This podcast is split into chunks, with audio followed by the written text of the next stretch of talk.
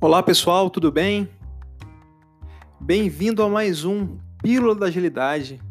Está começando agora uma série de gravações curtas para poder falar de assuntos que nós gostamos muito de comentar, que é a agilidade. Né? É um prazer para a gente estar tá falando disso. E se deixar, a gente fala aqui por horas, né? Mas a intenção é ser bem rápido e prático aqui para vocês. No episódio de hoje, a gente gostaria de falar sobre a oportunidade que nós temos na agilidade de refletir o que foi feito, o que foi construído, o que foi desenvolvido.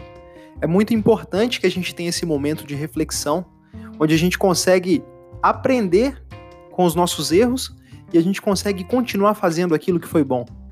Então, no final de um ciclo, de um período, nós analisamos o que nós fizemos e a partir daí nós temos oportunidades de refletir e tentar criar e traçar planos de ação para poder fazer melhor naquele próximo ciclo, né? No Scrum, por exemplo, nós chamamos esse ciclo de sprint, né? E esse momento de reflexão nós chamamos de retrospectiva da sprint.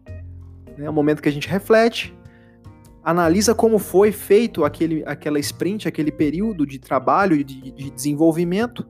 E em cima da, disso, a gente comemora e a gente decide continuar fazendo aquilo que foi bem feito e a gente reflete e cria planos de ação do que melhorar, o que não foi tão bem feito.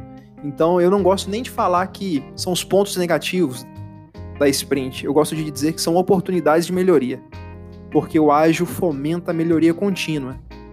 É isso, pessoal. Obrigado por mais essa oportunidade de falar com vocês e Fiquem atentos aí para acompanhar as próximas pílulas da agilidade.